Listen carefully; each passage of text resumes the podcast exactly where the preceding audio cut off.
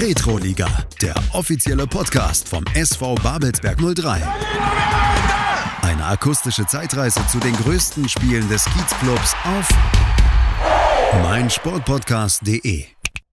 Herzlich willkommen zur Retro-Liga, herzlich willkommen zum Retro-Podcast des SV Babelsberg 03. Wir sind mittlerweile in der zweiten Staffel angekommen, biegen da auch schon mit der nun mittlerweile elften Insgesamtfolge auf die Zielgerade ein. Bislang haben sich fast äh, 19.000 Zuhörer unsere Podcasts abgerufen. Da sind wir sehr stolz drauf. Das freut uns sehr, dass das äh, Format offensichtlich gut ankommt. Wenn ihr jetzt vielleicht zum ersten Mal mit dabei seid, dann hört euch gerne nochmal die vorangegangenen Podcasts an. Wir hatten spannende Gäste dabei, wie Martino Gatti, wie Henne Lau, Sebastian Rauch, Björn Lars und viele, viele weitere spannende Gesprächsgäste. Ansonsten seid ihr natürlich auch herzlich eingeladen, uns zu abonnieren, uns gerne auch Nachrichten zukommen zu lassen, was euch gut gefällt, was euch vielleicht nicht so gut gefällt, ob ihr vielleicht nochmal einen besonderen Wunsch für einen Gast habt. Und ansonsten sind wir, wie gesagt, nun auf der Zielgerade der zweiten Staffel, äh, haben jetzt heute noch einen spannenden Gast, dann im nächsten Monat nochmal einen spannenden Gast und dann geht es auch schon in die Winterpause, in die wohlverdiente. Heute sind mit dabei einmal meine Wenigkeit und dann Stefan an meiner Seite. Hallo. Und als spannenden Gast heute mit dabei Lionel Sala. Grüß dich. Äh, herzlich willkommen, vielen Dank. Genau, ihr hört schon, äh, Lionel ist nicht bei uns im Podcast-Studio. Wir sind natürlich Corona-konform auf Abstand gegangen. Deswegen äh, Lionel heute zugeschaltet über Zoom-Meeting. Sind natürlich trotzdem, darf man das überhaupt sagen? Ist das Werbung? Na, jetzt haben wir es gesagt. Äh, wir freuen uns natürlich sehr, dass du da bist. Sehr schön. Äh, einmal kurz zu deiner Person. Du bist mittlerweile 23, bist äh, von 2016 bis 2019 für Babelsberg auf dem Platz unterwegs gewesen. Bist damals aus der U19 vom 1. FC Union Berlin äh, zur U19 nach Babelsberg gewechselt und dann im darauffolgenden Sommer äh, in die erste Mannschaft gewechselt oder aufgerückt, nennen wir es mal so.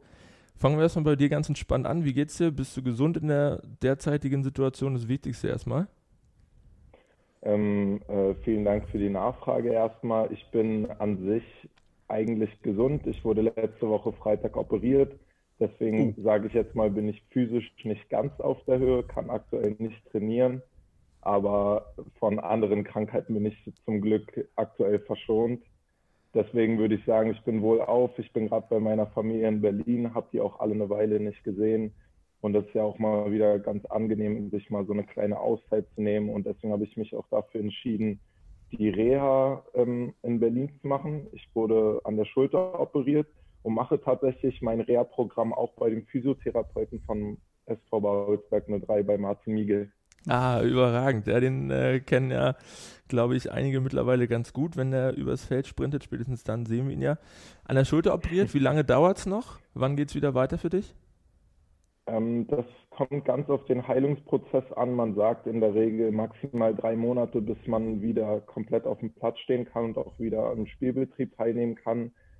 Ich habe jetzt gerade eine knappe Woche rum, also ich werde, wenn es sehr gut läuft, Mitte, Ende Januar wieder dabei sein. Ansonsten eher in Richtung Anfang, Mitte Februar. Leo Koch hatte auch mal ab und zu Schulter in letzter Zeit, ne?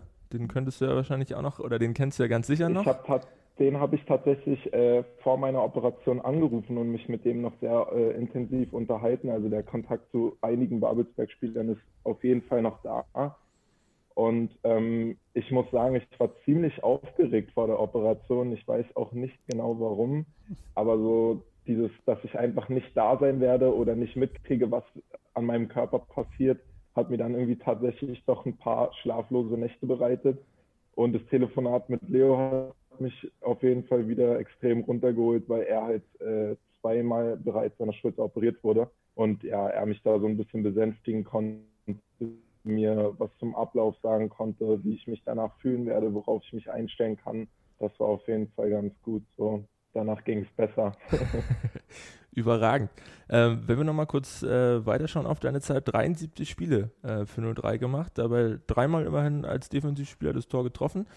Ähm, bis dann äh, zu Fortuna Köln in die Regionalliga West gewechselt und seit dem vergangenen Sommer bei Rot-Weiß Koblenz unter Vertrag in der Regionalliga Südwest, wo du äh, mit Ahmed Sagat auch einen alten Bekannten getroffen hast. Ja, das ist richtig. Ähm, Ahmed war tatsächlich auch einer der Gründe, warum ich aus Köln nach Koblenz gewechselt bin. Ähm, ich bin tatsächlich jemand, der doch sehr heimatverbunden ist und ich habe ähm, mich im Sommer 2019 habe ich den Schritt nach Köln gewagt, weil ich mich auch quasi selber so ein bisschen dazu zwingen wollte, mal eine neue Erfahrung zu sammeln oder zu machen, weil mir sonst bewusst war, dass ich wahrscheinlich aus meiner Wohlfühlzone Berlin niemals rausgehen würde. Und dann kam halt das Angebot, was auch ja finanziell auf jeden Fall mal ein guten, guter Schritt nach vorne war. Und dann habe ich mir damals halt gedacht, okay, du weißt nicht, ob du diese Chance wiederkriegen wirst. Ich hatte im Vorjahr ein relativ gutes Jahr in Babelsberg und habe mir halt gedacht, ich gehe den Schritt und dann lief das Jahr in Köln aber nicht so, wie ich mir das vorgestellt habe und wollte eigentlich auch deswegen wieder zurück nach Berlin und dann hatte ich ein sehr langes, intensives Telefonat mit Amit, nachdem ich bereits das Angebot von Koblenz bekommen habe und der Fakt, dass ich dann doch vor Ort jemanden habe, den ich gut kenne, mit Amit war ich auch vorher schon sehr gut befreundet, hat mich dann dazu umgestimmt, dass ich doch noch ein Jahr außerhalb äh, von Berlin verbringen werde. Und die Distanz zwischen Koblenz und Köln ist ja auch sehr überschaubar. Ich meine, es ist mit dem Auto oder mit dem Zug maximal eine Stunde. Und deswegen war der Umzug tatsächlich auch relativ angenehm. Ich hatte nicht so einen weiten Weg. In Koblenz hast du jetzt ähm, acht Pflichtspiele gemacht wenn das richtig ist. Und ja.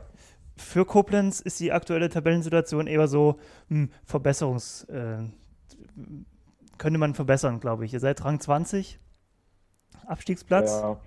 Wie, ja, definitiv, ja. Ja, also da geht noch was für euch. Wie schätzt du das zurzeit ein? Du bist ja jetzt noch ein bisschen verletzt.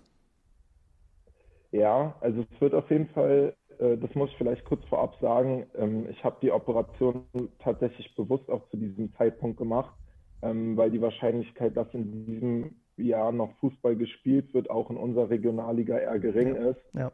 Und ich deswegen die Operation jetzt so schnell wie möglich hinter mich bringen wollte, damit ich halt eventuell genau zum Restart wieder da sein werde. Mhm. Deswegen kümmert es mich jetzt gerade noch nicht so sehr, dass ich verletzt bin, weil ich zumindest sehr darauf hoffe, dass ich, wenn die Spiele wieder weitergehen, dann auch wieder da sein werde und im besten Fall kaum oder gar kein Spiel verpassen werde. Mhm. Zu unserer Tabellensituation ausbaufähig definitiv, aber ich würde sagen, man muss auch so ein bisschen gucken, wo man herkommt. Also der Verein ist jetzt erst in der zweiten Regionalligasaison, hat äh, in der vergangenen Saison bis zum Abbruch der Liga nur fünf Punkte geholt, keinen Sieg geholt. Mhm. Und es war auf jeden Fall allen Beteiligten klar, dass es ein verdammt knackiges Jahr für uns wird. Mhm. Dann hatten wir zwischendurch, waren wir zwei Wochen raus aus dem Wettbewerb, weil äh, der Coronavirus durch unser gesamtes Team ging. Und dann hat sich der Spielplan, der sowieso schon extrem hart war, der wurde dann mit dem Moment einfach noch viel härter. Wir hatten teilweise in sechs Tagen drei Spiele und da immer wieder deine volle Leistungsfähigkeit abzurufen, also ist aus meiner Perspektive quasi fast unmöglich. Und ich würde sagen, für diese Verhältnisse und wenn man auch bedenkt, woher wir kommen, kann man auch mit gewissen Situationen, mit gewissen Spielen trotzdem zufrieden sein, auch wenn die Tabelle jetzt erstmal was anderes sagt. Aber ich meine, wir haben jetzt schon drei Siege geholt. Das ist dem Verein vorher nicht gelungen. Man muss auch sagen, dass die finanziellen Mittel in Koblenz sehr begrenzt sind, tatsächlich begrenzter, als ich es aus Babelsberg kannte. Okay. Und hier ist ja schon sehr begrenzt. Genau, und in Koblenz ist es definitiv noch begrenzter. Und ich sage, dafür haben wir auf jeden Fall einen ähm, konkurrenzfähigen Kader zusammen mittlerweile. Wir haben eine sehr junge Truppe, aber viele, viele Spieler, die aus, dem, aus Nachwuchsleistungszentren kommen. Und wir haben halt auch im Laufe der Saison immer noch Spieler nachgeholt. Und unser Kader jetzt ist zum Beispiel mit dem Kader vom ersten Spieltag kaum noch vergleichbar. Also aus dem, im ersten Spiel standen, glaube ich, drei, vier Spieler auf dem Platz nur, die jetzt immer noch sehr regelmäßig spielen. Der, das komplette Team wurde sonst gefühlt auf jeder Position einmal mhm. ausgetauscht. Und danach äh, haben sich die Ergebnisse auch dementsprechend angepasst. Also wir haben das Leistungsniveau schon angehoben und deswegen bin ich, was die Zukunft angeht, auf jeden Fall auch positiv gestimmt man kann es nie sagen. Ich weiß nicht, wie die restlichen Spiele laufen werden. Es kommt auch darauf an, in was für einem System wir die Saison zu Ende spielen. Es wird ja auch überlegt, ob wir quasi nur einmal gegen jedes Team spielen, also sozusagen nur eine Hinrunde spielen. Für den Fall wäre es natürlich sehr schwierig, weil wir dann nicht mehr so viele Spiele hätten. Aber ich verliere die Hoffnung dahingehend auf jeden Fall nicht. Und ich glaube, dass unser Team es definitiv packen kann, in der Liga zu bleiben. Schauen wir noch mal ein bisschen äh, auf deine Person. Ähm, du bist gebürtiger Berliner, hast ja schon gesagt, du bist jetzt auch wieder in Berlin, äh, weil du dich hier offensichtlich äh, rundum wohlfühlst in der Region. Ähm, was war denn äh, der erste äh, ausschlaggebende Punkt, dass du dich dann, du hast schon gesagt, du wolltest die Komfortzone mal verlassen, äh, gute Freundschaft mit Ahmed Sagat. Was hat dann letztendlich wirklich dir den Schubs gegeben, äh, die Region zu verlassen? Und im Umkehrschluss, was war dann das Erste, was dir gefehlt hat? Das ist eine sehr, sehr gute Frage. Ich muss tatsächlich sagen, ähm, bei mir lag es so ein bisschen daran, oder ich formuliere es mal anders. Ich bin ein Fußballspieler, der Fußball schon als seinen Job sieht und auch sehr hohe Ziele hat. Ich bin aber auch jemand, der damit klarkommt mit dem Szenario, dass ich kein Profi werde oder es über die Regionalliga nicht hinausgehen wird. Und ähm, zum einen wollte ich mich finanziell etwas verbessern. Ist natürlich kein schönes Thema, aber das muss halt auch einfach so gesagt werden, weil das definitiv einer der Hauptgründe war. Ähm, und das Finanzielle hat halt in Köln in dem Moment gestimmt und ich habe mir, nachdem ich ein relativ gutes Jahr in Babelsberg hatte, halt gesagt, okay, es gibt einen bestimmten Betrag, den ich ab der kommenden Saison verdienen möchte, weil ich der Meinung war, dass ich das aus Leistungsgründen verdient hätte. Und diesen Betrag hat Köln mir angeboten. Und darüber hinaus habe ich mir halt gedacht, ich kannte es nur aus der Regionalliga Nordost. Ich habe in Deutschland nicht viel gesehen, aber die Drittliga-Absteiger waren in der Vergangenheit auch häufig diejenigen, die oben mitgespielt haben und die man dann nochmal, wo man sich nochmal mehr ähm, in, ja, zur Schau stellen konnte. Und Fortuna, Fortuna Köln war ja gerade abgestiegen äh, aus der dritten Liga. Genau, genau. So, und ich kannte Fortuna Köln vom Namen her, ich aus der dritten Liga, aus dem Fernsehen und das war für mich dann erstmal ich war wirklich so ein bisschen baff, als ich das Angebot bekommen habe, weil es in meinen Augen ein sehr großer Name war. Und die Regionalliga West ist, ja, ich kenne die Südwest jetzt auch, ich würde schon sagen, die stärkste Regionalliga in Deutschland, aber das interpretiert ja jeder anders. Und ich weiß auf jeden Fall, dass der Weg von dort, ich, viele Scouts auch aus Holland sind dort, ähm, viele Drittligisten, Nordrhein-Westfalen, glaube ich, brauche ich keinem zu erzählen, wie eng dort die ganzen ähm, Bundesligisten, Zweitligisten, Drittligisten beieinander sind. Und ähm, ich war der Meinung, ich habe mir dann halt gesagt, Leo, das ist jetzt mit 22 Jahren bald nochmal deine Chance zu gucken, wie weit es im Fußball doch noch gehen kann. Und wie gesagt, ich, das Szenario, ich, es geht über die Regionalliga nicht hinaus, das tut mir nicht weh, aber ich wollte es halt einfach nochmal probieren und ich habe meine Chancen in Köln besser eingeschätzt, nochmal einen Schritt nach oben zu gehen in dem Moment als in Babelsberg. Ob das jetzt rückblickend die richtige Entscheidung war, sei mal dahingestellt. Aber das war so in dem Moment für mich der zweite Grund. Und der dritte Grund war, dass Farid Abderrahmane, das ist einer meiner engsten Freunde in meinem Leben, auch immer noch, ähm, auch nach Köln gegangen ist. Und dadurch, dass ich ja gesagt habe, ich bin jemand, der immer so eine Bezugsperson braucht, war das dann halt auch wieder ein Telefonat. Ich hatte ihn damals angerufen, er hat mir gesagt, okay, ich habe jetzt in Köln unterzeichnet. Und dann kam zwei, drei Tage später auch das Angebot für mich rein. Und dann habe ich gesagt, ich weiß nicht, wenn ich diese Chance jemals kriegen werde, ob ich dann darüber hinaus auch noch die Chance kriege, mit einem guten Freund zusammen zu wechseln. Ich habe mit Farid dann in Köln auch zusammen gewohnt und das hat mir den Einstieg ins neue Leben so krass erleichtert, dass ich einfach mir in der Situation gedacht habe, so eine gute Möglichkeit wie jetzt werde ich nicht nochmal kriegen. Und deswegen bin ich den Schritt nach Köln gegangen. Da ist auch ein gewisses Schema zu erkennen. Ne? Ich glaube, äh, Franco ist auch mit euch zusammen äh, rüber, wenn mich nicht alles täuscht. Franco Utelak, äh, der, ja. der Sohn von unserem aktuellen äh, Cheftrainer, ist jetzt, glaube ich, auch noch in Köln und ist da Chef äh, auf mhm. dem Platz zumindest als Kapitän. Mhm. Ja. Du hast ja, sportlich hast du ja den Sprung geschafft, hast du für dich gesagt, dass das funktioniert hat. Und wie ist es denn in der Stadt selbst? Du wohnst jetzt in Koblenz, nehme ich auch in der Stadt. Ist die Stadt mhm. an sich auch wohnenswert? Lebt man da gerne? Ähm, also alle Berliner und Kölner mal eben weghören. Ich sage tatsächlich, dass die Stadt Koblenz bis jetzt rein optisch die schönste Stadt ist, in der ich bis jetzt mhm. gewohnt habe. Ja. Ist aber also der Wohlfühlfaktor ist trotzdem überhaupt nicht vergleichbar mit äh, Berlin oder Köln, weil es liegt nicht mal zwingend daran, dass der Altersdurchschnitt deutlich höher ist. Die Möglichkeiten für eine Lebensqualität, wie ich sie mir vorstelle, sind einfach nicht so gegeben. Man kann in Koblenz jetzt nicht irgendwie um 22.30 Uhr noch in ein Rewe gehen. Man hat weniger Möglichkeiten, was Restaurants angeht. Weggehen, gut, das ist jetzt aktuell eh nicht möglich. Ja. Und die Stadt ist halt viel, viel kleiner. Ja, klar. Und ich weiß nicht, das ist das, was ich an Berlin mag. Berlin hat in meinen Augen mehrere Zentren. Man kann sich irgendwie am Kurfürstendamm aufhalten, ist im Stadtzentrum, mhm. am Potsdamer Platz, an der Friedrichstraße, am Alexanderplatz. Und in Koblenz ist es so, du gehst einmal in die Altstadt, da weißt du, was du hast und mehr gibt es dort aber auch nicht. Wirst du, wirst du auf der halt Straße anderes gewöhnt bin. Wirst du auf der Straße dann auch erkannt und sagen dann die Leute, ey, du bist doch der Lionel und du spielst doch hier Fußball? Äh, in Koblenz tatsächlich gar nicht. In Köln war es der Fall, das schon. Aber in Köln wurde der Regionalliga-Fußball auch ganz anders gepusht, als ich es vorher kannte. Also ich meine, da waren, waren wir Spieler teilweise auf der Straße auf LED-Leinwänden abgelichtet mit irgendwelchen random Infos und sei es nur irgendeine kleine Verletzung mit der Ausfallzeit. Da bin ich dann auf dem Weg zur Uni auch teilweise stehen geblieben und dachte mir, oh mein Gott, das bin ich. Also das war komisch, aber in Koblenz äh, gibt es dieses Ausmaß nicht. Und ich glaube, es liegt auch sehr daran, dass Rot-Weiß Koblenz, was das Image angeht, tatsächlich noch ein bisschen hinterherhängt, weil man aus der Stadt ja nur TUS Koblenz eigentlich kennt.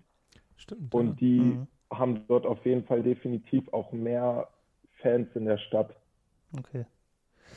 Ähm, du hattest ja schon gesagt, äh, du bist äh, sehr gerne auch wieder zurück in der Heimat. Wer deine Insta-Stories verfolgt hat, du bist ja auch ab und zu mal unterwegs gewesen mit äh, Babelsberg-Klamotten beim Laufen. äh, sehr löblich, sehr löblich. Auch jetzt gerade genau, äh, wir sehen dich ja ähm, auf, der, auf, der, äh, auf dem Bildschirm, ihr Zuhörer im Moment leider nicht, aber wir können euch sagen, Lionel sitzt ganz brav in hellblauem Babelsberg-Dress auf der Couch. Optimal, so stellen wir uns das vor. Ähm, was äh, verbindet dich denn erstmal noch mit dem Verein? Welche Personen laufen dir häufiger vielleicht noch über den Weg? Äh, vielleicht kennst du noch ein paar ehemalige Unioner auch noch, ne? mit Leo Koch, mit Fabrice Moncheux, die ja auch äh, in, dein, in, deiner Jugend äh, vielleicht eventuell schon das ein oder andere Mal deinen Weg gekreuzt haben. Und äh, mhm. was ist denn äh, mit Stadionbesuchen in letzter Zeit gewesen? Also gut, im Moment hast du schon gesagt, ist das eher nicht der Fall, aber solange es noch ging, war da mal was zu machen? Ähm, das letzte Spiel, was ich mir angeguckt habe, war in der vergangenen Saison von 03 das Heimspiel gegen Lichtenberg 47, einer mhm. der wenigen Siege. Da war ich glücklicherweise dabei, war auch ein richtig, richtig gutes Spiel vom Das war das letzt, letzte Spiel vom Lockdown, glaube ich, ne? 4-1 mhm. nach ja. 1 Rückstand, ja, sehr geiles Spiel. Das war ein sehr, sehr geiles Spiel, definitiv, ja. Ähm, ich komme sehr gerne vorbei. Das Ding ist halt, vor allen Dingen in der letzten Saison, wenn ich dann mal in Berlin war, hatte ich in der Regel nie mehr als anderthalb bis zwei Tage. Und da hatte ich schon genug Stress damit, irgendwie eine Rangfolge von Freunden äh, aufzustellen, die ich dann in der Zeit sehen kann. Natürlich darf die Familienzeit auch nicht zu kurz kommen. Dann besuche ich hin und wieder auch noch meine Großeltern, die in Zelte wohnen. Und ja, deswegen habe ich das nicht immer hinbekommen, aber an dem Wochenende hatte ich etwas mehr Zeit, dann habe ich mir dann auch direkt das Spiel von Babelsberg angeguckt. Ähm, was mich jetzt noch mit dem Verein verbindet, tatsächlich würde ich sagen eine Menge. Also ich gucke immer, wie Babelsberg gespielt hat. Ich habe diese Saison, glaube ich, jedes Spiel, was zeitlich ging, was übertragen wurde, habe ich mir angeguckt. Also alle, die ich irgendwie konnte, alle Spiele habe ich mitgenommen ich habe auch noch sehr, sehr regelmäßig Kontakt zu den Spielern. Also auch immer noch, letztens waren die Jungs auf einem Oktoberfest, glaube ich. Ich weiß nicht, inwiefern ihr davon Bescheid wisst oder ich hoffe, ich schaue jetzt hier nichts Falsches aus. Einige Spieler waren auf jeden Fall auf äh, einer Oktoberfest-ähnlichen Veranstaltung und haben mich dann von dort aus auch bei FaceTime angerufen. Der Lukas Wilton, das war sehr, sehr amüsant. ähm, ich kenne nicht alle Spieler aus dem aktuellen Kader. Da sind ja mittlerweile auch sehr, sehr große Namen dazugekommen, wie Daniel Frahn zum Beispiel. Aber ich würde sagen, mit 50 bis 60 Prozent der Mannschaft habe ich immer noch regelmäßig Kontakt. David Danko fällt mir da jetzt ein, Leo Koch. Jake Wilton habe ich auch kennengelernt. Fabrice sowieso. Dann mit der medizinischen Abteilung. Also ich war jetzt beim Mannschaftsarzt vom Babelsberg vor zwei Tagen. Gestern war ich wieder beim Arzt Miegel in der Physiotherapie. Die Kontakte sind definitiv noch da und wenn ich in Berlin bin, irgendwie physiotherapeutische Betreuung brauche, dann wende ich mich auch nur an ihn, weil ich da äh, tatsächlich nur Leute an meinen Körper ranlasse, denen ich auch vertraue. Und das Vertrauen äh, zum Arzt ist aus der gemeinsamen Zeit auf jeden Fall noch da.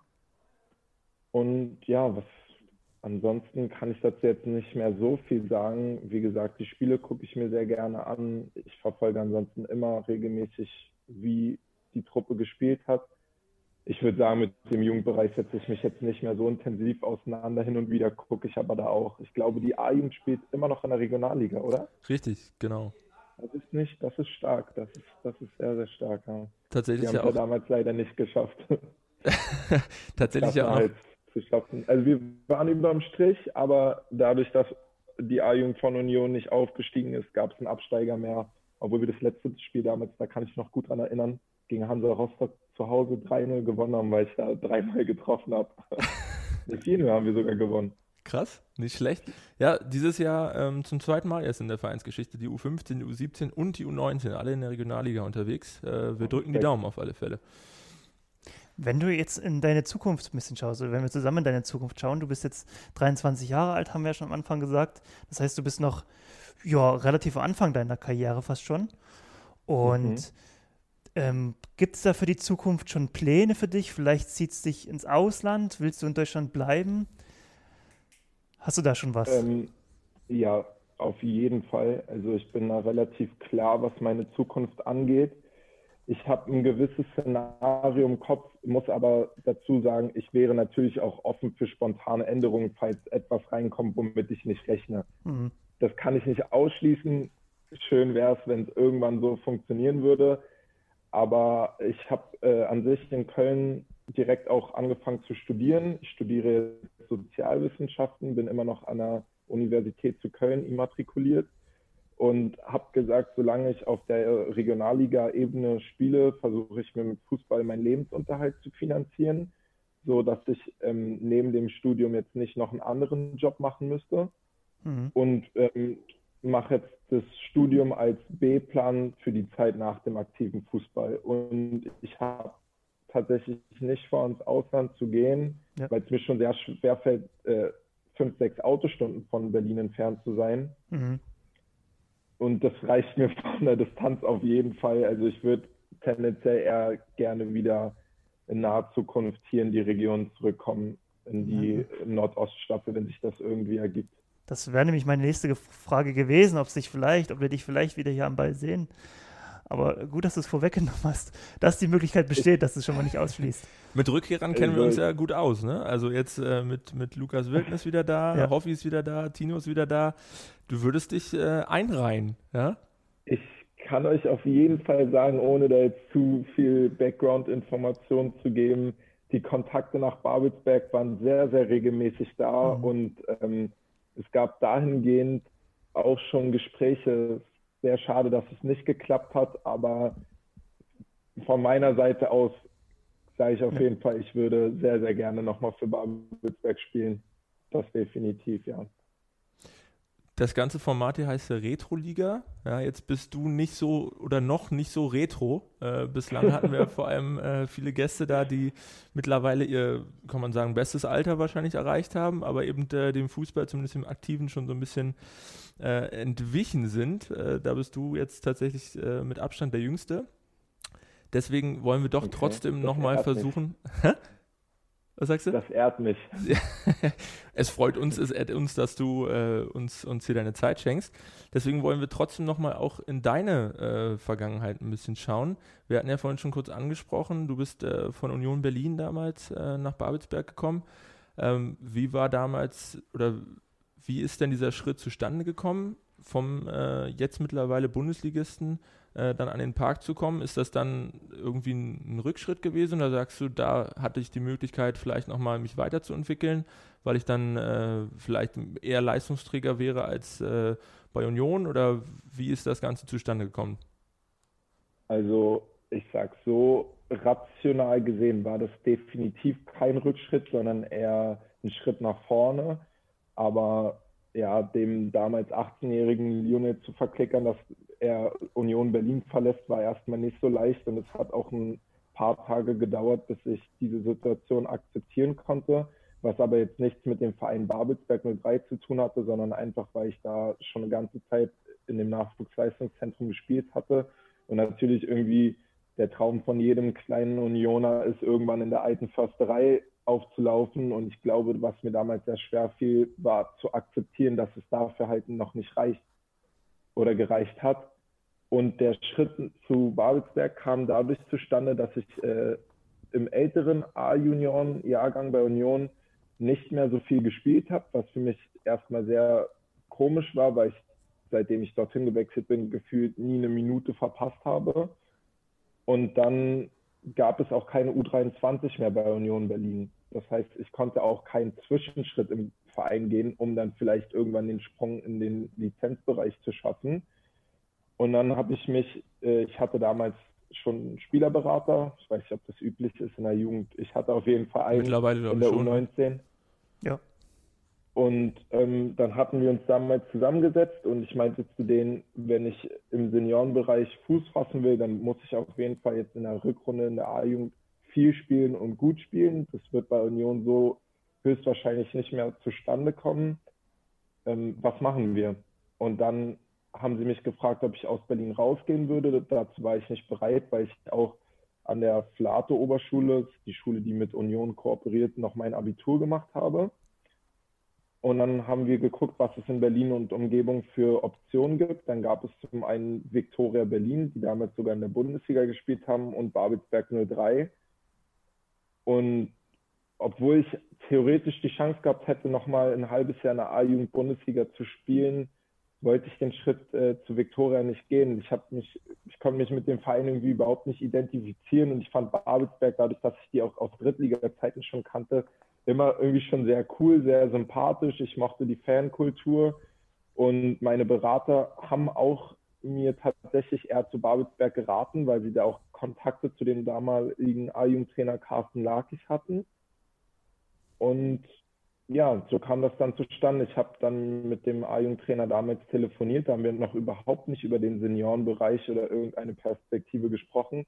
Da ging es lediglich darum, ob ich ähm, mich in der A-Jugend von 03 sehe und ob sie mich denn gerne haben würden beide Seiten waren, kamen sich da sehr schnell entgegen und meinten, dass wir uns dann eine Zusammenarbeit vorstellen können. Und dann bin ich in die Wintervorbereitung zur A-Jugend gekommen, habe mich da sehr gut eingefügt, habe mich auch sehr wohl gefühlt damals und habe dann, glaube ich, schon relativ früh, ich weiß nicht mehr, ob das im Februar oder März war, schon meine ersten Einheiten bei den Männern bekommen. Zum Glück wurde mir damals die Chance gegeben. Und deswegen würde ich halt sagen, dass es definitiv ein Fortschritt war. Ja, sehr sympathisch auf alle Fälle. Das mhm. äh, freut uns natürlich sehr, ähm, wenn wir an der Stelle nochmal ein bisschen Werbung für unsere Jugendarbeit einstreuen dürfen. Ähm, ist ja tatsächlich äh, immer mal wieder der Fall, dass da doch der ein oder andere oder das ein oder andere Talent äh, den Weg in die erste Mannschaft findet. Also im Moment ja noch äh, Tobi Dombrova, Justin Borchert schon jetzt ein paar Mal schon äh, die Saison im Tor. Ähm, auch Robin Müller äh, ist ja aus der, aus der eigenen Jugend mehr oder weniger jetzt äh, hochgezogen worden. Dementsprechend äh, großes Lob an der Stelle nochmal an alle, die da bei uns äh, bei Bauer 203 im Jugendbereich unterwegs sind. Und natürlich äh, wunderschön, dass auch du äh, damals den Weg über die A-Jugend in die erste Mannschaft gefunden hast.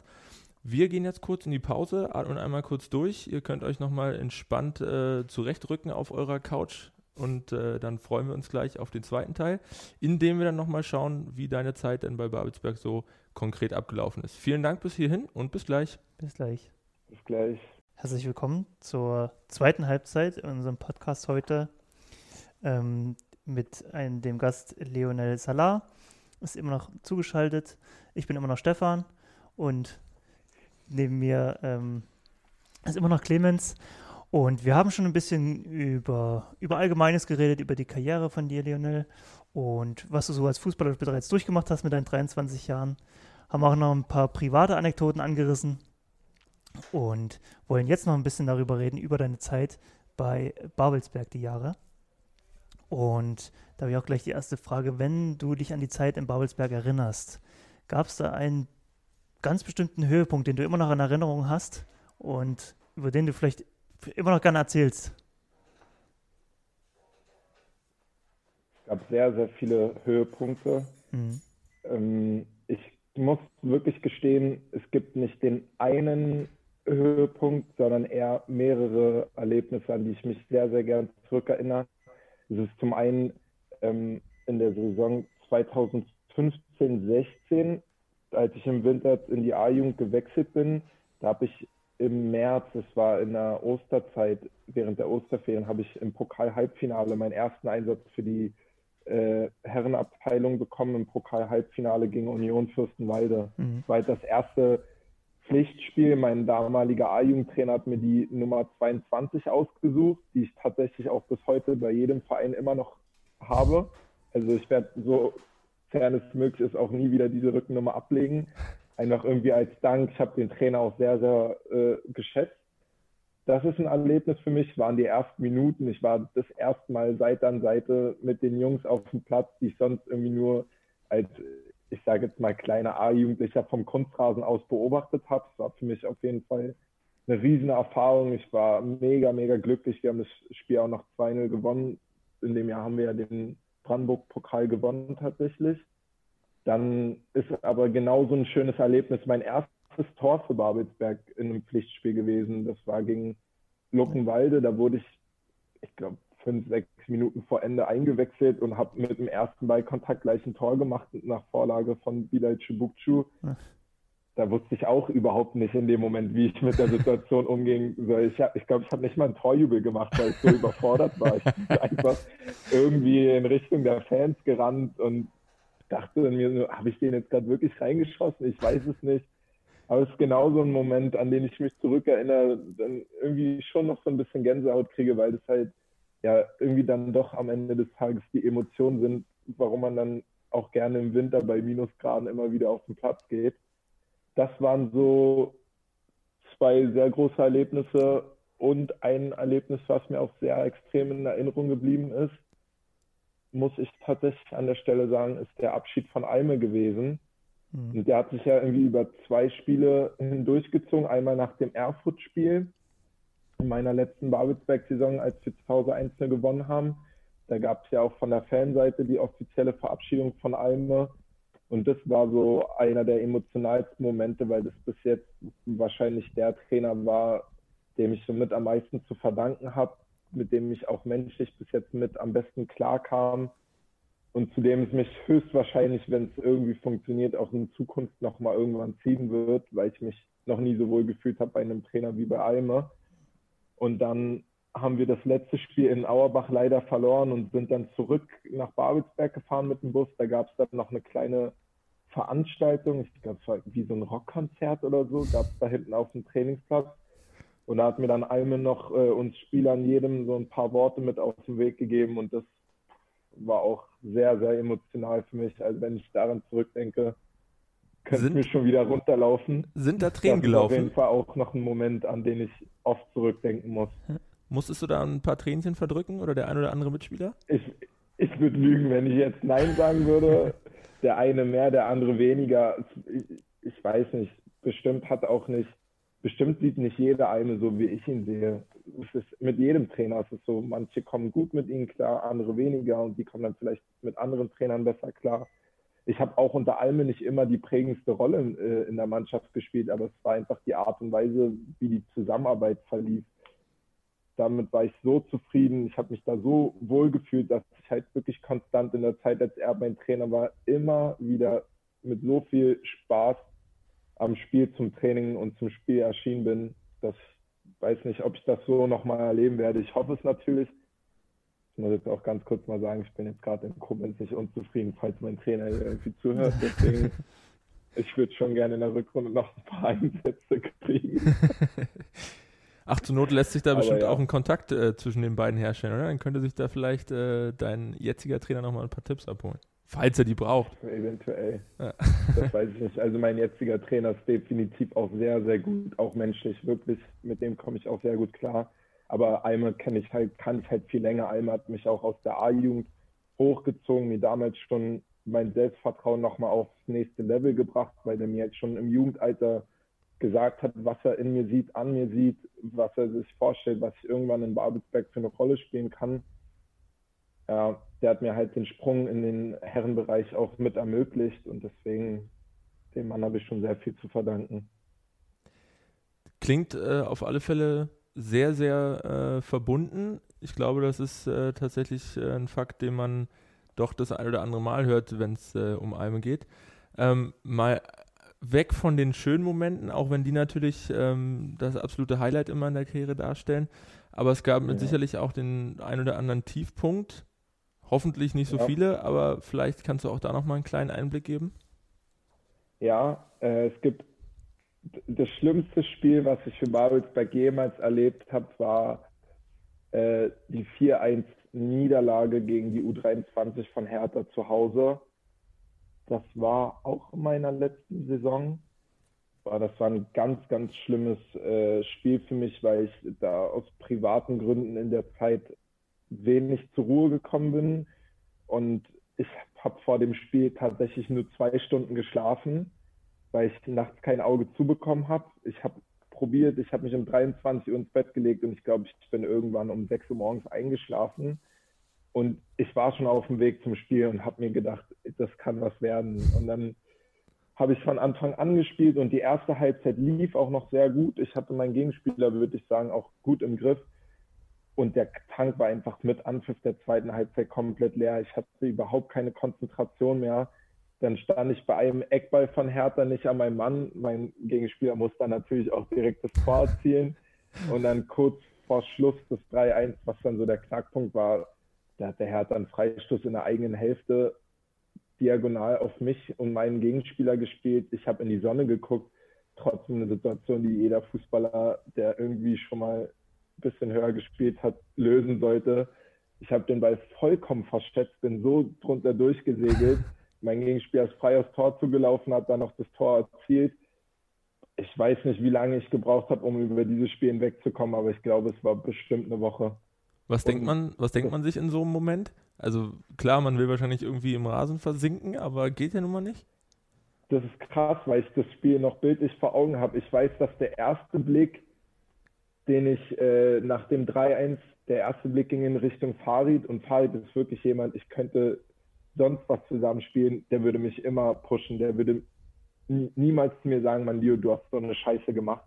Und selbst der hat mich angeguckt richtig traurig und so gesagt, Mann, was machst du denn da? Und in dem Moment wusste ich, okay, ich habe wirklich richtig Scheiße gebaut. Also wenn selbst dieser Junge, der immer zu mir hält, mir sagt, was machst du da, dann weißt du, heute geht nichts mehr. dann den ähnlichen Blick habe ich von all meinen Mitspielern bekommen. Die Fans, da habe ich auf jeden Fall aus der Kurve auch noch ein oder andere, den einen oder anderen Wortlaut in meine Richtung gehört. Ja, aber damit muss man umgehen können. Also natürlich, ich war zu dem Zeitpunkt halt auch damals gerade 21. Es ist für einen jungen Sportler nicht einfach, vor allen Dingen, wenn man weiß, dass das Team nicht im Kollektiv versagt hat, auch wenn es wahrscheinlich hinterher immer so dargestellt wird, wir haben als Mannschaft verloren, wusste ich nach diesem Spiel genau, die Mannschaft hat meinetwegen verloren. Und so eine Spiele gibt so eine Spiele hat jeder mal. Ich habe eine Weile gebraucht, um damit klarzukommen, einfach weil ich weiß nicht, zum einen ich mir selber auch auf dem Platz immer einen enormen Leistungsdruck gebe und ich äh, mit Scheitern nicht klarkomme oder Scheitern nicht akzeptieren will. Und zum anderen, weil ich halt auch wusste, dass ich die Jungs im Stich gelassen habe, aus vielerlei Gründen. Wir haben eigentlich ein gutes Spiel gemacht, konnten uns deswegen nicht belohnen. Zum anderen weiß ich nicht, es geht ja da auch eine Prämie verloren. Es sind viele Faktoren, warum es mir in dem Moment leid hat für mich selber und fürs Team. Aber ich glaube tatsächlich, dass man an solchen Erlebnissen wächst. Also ich habe in Koblenz im Pokalspiel eine ähnliche Erfahrung gemacht, wo ich ähm, zum 1-0 für den Gegner auch eine eher unclevere Aktion gemacht habe. Ich habe dann halt auch nicht das Spiel meines Lebens gemacht, aber ich bin da zumindest nicht mehr so im Boden versunken, wie ich damals äh, in dem Spiel bin nach dem Fehler. Und ja, es, also es gehört dazu zum Reifeprozess. Aber schön ist es auf jeden Fall nicht. Gab es denn in der Zeit, in der du aufgelaufen bist, in den drei Jahren, immer sowas wie einen, einen Lieblingsmitspieler, mit dem du gesagt hast, wenn der auftritt, dann will ich auch dabei sein oder umgedreht? ist definitiv Farid Abderrahmane, ja. ja. Also ich weiß nicht. Der hat halt in Berlin, um das vielleicht ein bisschen besser nachvollziehen zu können, bevor wir in Köln zusammen gewohnt haben, haben wir auch hier schon halb gewohnt, äh, halb zusammen gewohnt, weil seine Familie, wo er zu dem Zeitpunkt noch gelebt hat, in Felten gewohnt hat und es ist ja doch nochmal eine ganze Ecke weit weg. Mhm. Farid hat von sieben Tagen in der Woche wahrscheinlich bestimmt vier Tage hier in der Wohnung bei mir geschlafen. Also waren wir im Prinzip vorher schon Mitbewohner. Ja. Also wir haben halt alles zusammen gemacht. Wir haben unsere Freizeit irgendwie zusammen gestaltet. Wir waren, wenn wir aus waren, war ich immer mit ihm unterwegs. Also der war halt immer an meiner Seite und deswegen war es für mich auf jeden Fall, wenn der mal nicht dabei war, aus welchen Gründen auch immer, war fiel es mir schon sehr, sehr schwer, ja. in so ein Spiel reinzugehen. Ja. Ähm, das sind äh, super interessante Einblicke auch in das äh, Spielgeschehen, die wir bis jetzt noch nicht so hatten, auch mal von Jungspieler, von aus aktuellen Zeiten. Ähm, apropos die aktuellen Zeiten, du hast gesagt, du verfolgst auch noch so ein bisschen die Spieler, hast mhm. wahrscheinlich auch den aktuellen Kader so ein bisschen im Blick, auch die Transferpolitik so ein bisschen mitbekommen, die äh, ja. letzte Zeit, was da passiert ist. Und hast da wahrscheinlich auch noch ein Auge drauf. Wie schätzt du denn jetzt äh, die aktuelle Mannschaft ein? Wir haben ja ein bisschen Verstärkung bekommen. Jetzt haben wir ein bisschen Corona-bedingt, aber kannst du da so ein bisschen einschätzen, wo es hingeht für uns? Also ich muss sagen, auf jeden Fall eine verdammt geile Truppe. Mhm. Ich habe, ähm, wer meinen Instagram-Kanal verfolgt, vielleicht gibt es ja da irgendeinen von den Hörern, der sieht, dass ich auch regelmäßig äh, immer in meine äh, Instagram-Story poste, wenn ich mir die Spiele angucke. Und ja. da habe ich letztens genau den Wortlaut benutzt, was für eine geile Truppe, ja. als äh, Willi einen Doppelpack geschnürt hat. Gegen Chemnitz war das, ne? Im Heimspiel. Genau. Zweimal per Kopf getroffen. Genau, 2-2 ja. am Ende. Fast hätte äh, Bruderherz äh, auch noch ein Tor gemacht, aber es wurde dann reingemacht, leider ja. geblockt, ja.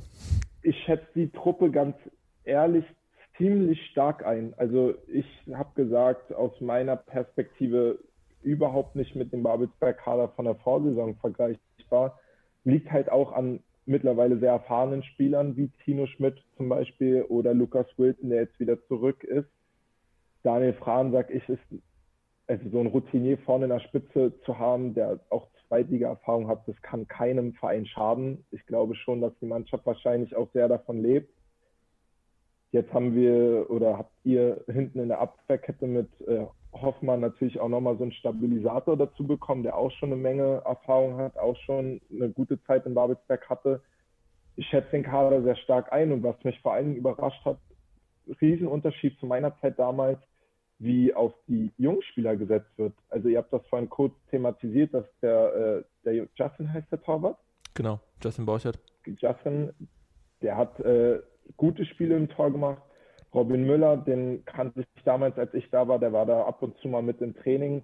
Also wenn ich sehe, mit was für einer Leichtigkeit der in die Spiele reingeht und wieder vor allen Dingen arbeitet, Respekt, ehrlich an der Stelle. Also damals in meiner Zeit gab es vielleicht ein, maximal zwei Jugendspieler pro Saison, die hochgezogen wurden und die Spielzeit, die die bekommen haben, war mehr als überschaubar. Deswegen glaube ich, dass es aktuell scheint der Trainer den jungen Spielern, wenn sie im Training Gas geben, auf jeden Fall die Chancen zu geben, was dann vielleicht auch gut ist für eine gewisse Leistungsdichte im Kader, weil dann haben ältere Spieler vielleicht auch nicht immer zwingend das Gefühl, ach, die Jungschen können mir sowieso nicht, sondern die wissen, ey, das, da ist ein Trainer, wenn ich mich nicht von meiner besten Seite zeige, dann hat er auch kein Problem damit, dem Jüngeren die Chance zu geben, auch wenn er vielleicht bis vor einem Jahr noch in der A-Jugend äh, aktiv war. Und ich gesagt, so eine Leistungsdichte im Kader ist immer für jede einzelne Personalie gut. Es treibt einen immer an, immer wieder ans Leistungslimit. Und generell, ich habe, also ich weiß jetzt von Leo Koch, Fabrice Montieu, dass sie beide verletzt sind. Wenn die noch fit sind, glaube ich, das kann was werden. Vielleicht nicht in dieser Saison. Ich glaube, aktuell seid ihr Zehnter irgendwo im Tabellenmittelfeld, ne? Genau. Ja. Zehnter Platz ist richtig, okay, sehr gut. Aber wenn man den Kader so zusammenhalten kann, dann glaube ich, in der, ab der kommenden Saison wird man Babelsberg da definitiv auch wieder im oberen Drittel sehen, wenn nicht vielleicht sogar unter den ersten fünf. Also das denke ich definitiv. Das äh, Potenzial haben die Jungs. Du hattest äh, den, den Trainer schon kurz angesprochen, äh, Predrag Uzelak. Ähm, wir hatten ja vorhin schon kurz darüber gesprochen, äh, mit seinem Sohn hast du äh, zusammen gespielt, ähm, letztes Jahr und dann davor auch schon in Babelsberg. Hast du ihn kennengelernt? Petrak? Genau. Nee, nee den habe ich tatsächlich nicht. Also ich habe ihn kennengelernt, bevor er bei Babelsberg als Trainer angefangen hat, war der relativ regelmäßig ähm, bei unseren Spielen bei Fortuna Köln. Der, er und seine Frau sind dann am Wochenende häufig rübergefahren zu uns in den Westen und haben sich unsere Spiele angeguckt. Daher gab es, glaube ich, mal ein, zwei kurze Begrüßungen, aber mehr war da jetzt auch tatsächlich nicht. Also mit ihm persönlich habe ich noch nie geredet. Also auch die sportliche Vita oder den, den sportlichen Werdegang jetzt nicht unbedingt äh, verfolgt, weil es ja eigentlich keine Schnittstelle gab. Nee, nee, also ich weiß eine Menge aus Frankos sportlicher äh, Laufbahn, wo er gespielt hat, wo er aktiv war. Von seinem Vater weiß ich tatsächlich nicht so viel, nee. Mhm. Du hast uns ja schon äh, gerade eine gute Einschätzung gegeben, wo wir am Ende stehen könnten und was du, wie du die sportliche Zukunft von Babelsberg einschätzt. Du kennst dann wahrscheinlich auch die anderen äh, Vereine in der Liga, dass wir auch eine relativ starke Liga diese Saison haben. Viele Absteiger aus der dritten Liga äh, mit Erfurt, Chemnitz, Cottbus und so weiter. Na, Erfurt ist ja gleich durch. Ja, Erfurt ist geschafft. Oberliga. Oberliga, genau. Ja, genau. Ähm, die muss da auch insgesamt für dich interessant sein, unabhängig von Babelsberg, mit den anderen Vereinen, die da noch spielen. Ja, das ist definitiv eine sehr interessante Liga. Ähm, ich habe auch tatsächlich über mittlerweile bis auf die Regionalliga Bayern, glaube ich, überall in jeder Regionalliga Kontakte mittlerweile, Spieler, die ich kenne, mit denen ich mich regelmäßig austausche. So natürlich auch in der Regionalliga Nordost. Ich habe einen sehr, sehr guten Kumpel, der bei Energie Cottbus spielt. Ich hoffe, ich kann das jetzt hier sagen. Hey. Du hast dich also, vorhin schon äh, mit, den, du hast dich vorhin schon mit äh, der schönsten Stadt äh, weit aus dem Fenster gelehnt äh, mit Koblenz, ja. da ist jetzt Cottbus. Tatsächlich, eher, es war auch sehr naturbezogen, muss ich dazu auch sagen. Also es hatte nichts mit der Infrastruktur oder ähnlichem zu tun, sondern rein äh, nur der Rhein- und Moseblick, die Berge im Hintergrund, das war sehr gut oder ist dort sehr gut, sehr schön. Ähm, auf jeden Fall, ja, die Liga an sich ist sehr, sehr attraktiv. Und was man sagen muss, in, äh, entgegen der vergangenen Jahre, Cottbus gerade irgendwie eine Mannschaft gewesen oder ein Verein, der in der Regionalliga dann doch immer gefühlt durchmarschiert ist. Dieses Jahr halt nicht. Und das ist doch auch irgendwie positiv für die anderen Vereine zu sehen, was da geht. Ich meine, Viktoria Berlin, ich glaube, die haben bis jetzt jedes Spiel gewonnen. Richtig weiß ich auch nicht, ob das irgendeiner vor der Saison so gedacht hätte. Natürlich haben die einen sehr starken Kader, aber da sieht man, was möglich ist. Und wenn es in diesem Jahr nicht klappt, warum nicht in der äh, darauffolgenden Saison? Altklinik ist natürlich immer irgendwie jedes Jahr ein Verein, der sich oben ansiedelt, der gut mitspielt, BRK ähnlich. Aber ja, ich sage, das Leistungsniveau in der Regionalliga Nordost ist auf jeden Fall extrem hoch und deswegen sage ich, Babelsberg macht bislang ordentlich und ich glaube, dass da auch in der Zukunft noch eine Menge gehen kann. Mhm. Ähm, äh, du, gibt es denn jetzt für den Verein oder äh, genau, hast du denn noch was, was wir jetzt noch nicht besprochen haben für den Verein? Gibt es noch Wünsche, die du dem Verein mitgeben willst? Wir haben ja jetzt schon viel gesprochen darüber, dass, dass du uns unseren aktuellen Kader sehr stark einschätzt, dass wir auch oben mitspielen können. Ähm, ja, gibt es noch was, was du dem Verein mitgeben möchtest an Wünschen? Ähm, ich kenne ich kenn nicht jeden aus dem Verein. Ich weiß auch nicht, inwiefern sich die Mitarbeiter ähm, getauscht haben, inwiefern sie ausgetauscht wurden. Ich, wenn ich dem Verein eins mitgeben könnte, dann ist es tatsächlich so ein ganz simples, bleibt so wie ihr seid. Ja. Ähm, man weiß in der Regel immer erst dann sehr gut zu schätzen, was man an jemandem hatte, wenn man da nicht mehr spielt. Und ich kann rückblickend auf jeden Fall sagen, so, so viele sympathische Menschen, die dort in dem Verein tätig sind. Das sehe ich alleine an der Art und Weise, wie ich aufgenommen werde, wenn ich dann doch mal äh, wieder in Kali komme. Wenn ich an Steve denke, wie der mich jedes Mal empfängt mit einer Umarmung, das ist so herzlich. Also ich ich habe mich da noch nie nicht wohlgefühlt und deswegen gehe ich mal davon aus, dass es den meisten anderen Spielern oder Mitarbeitern oder auch Zuschauern, Fans, die dort irgendwie ins Stadion kommen, die für den Verein aktiv sind, sich für den Verein interessieren, sehr ähnlich geht. Und ich glaube, das ist das, was den Verein Babelsberg 03 auszeichnet. Und deswegen würde ich mir irgendwie für die Zukunft wünschen. Natürlich gibt es immer irgendwo Verbesserungspotenzial, aber dass es immer dieser sympathische Verein bleibt, zu dem man halt auch immer wieder sehr gerne zurückkommt. Weil ich glaube, diese Fankultur, diese Szene, sich irgendwie immer wieder auch mit wenig Mitteln eine gute Truppe aufzustellen, immer wieder schöne Fangesänge aus der Kurve zu hören, das ist irgendwie das, was den Verein auszeichnet. Ich kann es tatsächlich auch sagen, das ist auch das, was meine Mutter an meiner Laufbahn am meisten vermisst. Also immer wenn ich hier bin, muss ich mir mindestens einmal anhören. Also kannst du nicht einfach wieder zu Babelsberg zurückgehen. Da bin ich auch immer gerne ins Stadion gegangen. Und ich meine, das ist eine Person, die sich tatsächlich überhaupt gar nicht für Fußball interessiert. Deswegen nur nochmal so ein Eindruck von jemandem, der eigentlich nicht so viel mit dem Geschäft am Hut hat. Bleibt so wie ihr seid. Das ist das Einzige, was ich dem Verein gerne mitgeben würde überragende Schlussworte. An der Stelle, glaube ich, äh, von uns allen schöne Grüße nach Hause. Ähm, da hat äh, die Mutter das richtige Gespür. Wir würden uns natürlich sehr freuen, da spreche ich, glaube ich, auch für alle, wenn wir dich äh, demnächst mal wieder hier sehen äh, im Stadion. Äh, bist ja zumindest gerade noch im Moment in der Region, aber auch wenn es dann dir wieder besser geht und du dann hoffentlich auch bald wieder auf dem Platz stehen kannst, freuen wir uns natürlich immer über einen Besuch von dir. Je nachdem, wie lange der dann dauert, ja, vielleicht auch mal äh, eine Saison. Aber wir werden schauen, was die Zeit bringt. Ähm, wir freuen uns erstmal sehr, dass du da warst, dass du mit uns hier äh, die Zeit verbracht hast. Ähm, hoffen, dass ihr da draußen alle spannende Einblicke mitnehmen konntet, dass äh, auch ihr wieder Freude gefunden habt an unserem Retro-Podcast. Wenn es irgendwas gab, was euch vielleicht nicht so gefallen hat oder ihr nochmal eine Nachfrage habt oder andere Wünsche und äh, Anregungen äußern wollt, seid ihr immer herzlich eingeladen, äh, uns eine Nachricht zu schreiben. Ihr könnt unseren Podcast oder die Podcast-Reihe auch gerne abonnieren. Hört euch auf alle Fälle nochmal die abgelaufenen Retro-Podcasts an. Guckt euch nochmal die Retro-Spiele an, die es immer noch auf der Website gibt. Ähm, hört euch auch gerne die Spieltags-Podcasts an, die äh, ja im Moment so ein bisschen zumindest äh, zum Erliegen gekommen sind. Aber auch da hatten wir schon die ein oder andere spannende Runde mit unseren aktuellen Kickern. Und dann freuen wir uns natürlich über jedwege Unterstützung, äh, die ihr uns eventuell zukommen lasst. Ähm, zum einen natürlich erstmal für 03 FM. Ja, wir sparen im Moment auf ein drittes Headset. Mal gucken, wie weit wir da kommen. Aber ansonsten auch gerne nochmal ein paar Rewe-Vereinscheine oder jetzt äh, über die Crowdfunding-Aktionen der Potsdam Crowd zusammen mit der EWP. Muss an der Stelle nochmal ein bisschen als, als dritter Werbeblock oder zweiter Werbeblock äh, mit eingebracht werden. Schaut euch die, Out, äh, die One-Tags an, schaut euch die Schlag der Mitspieler an. Alles, was wir so medial äh, aus Babelsberg raushauen.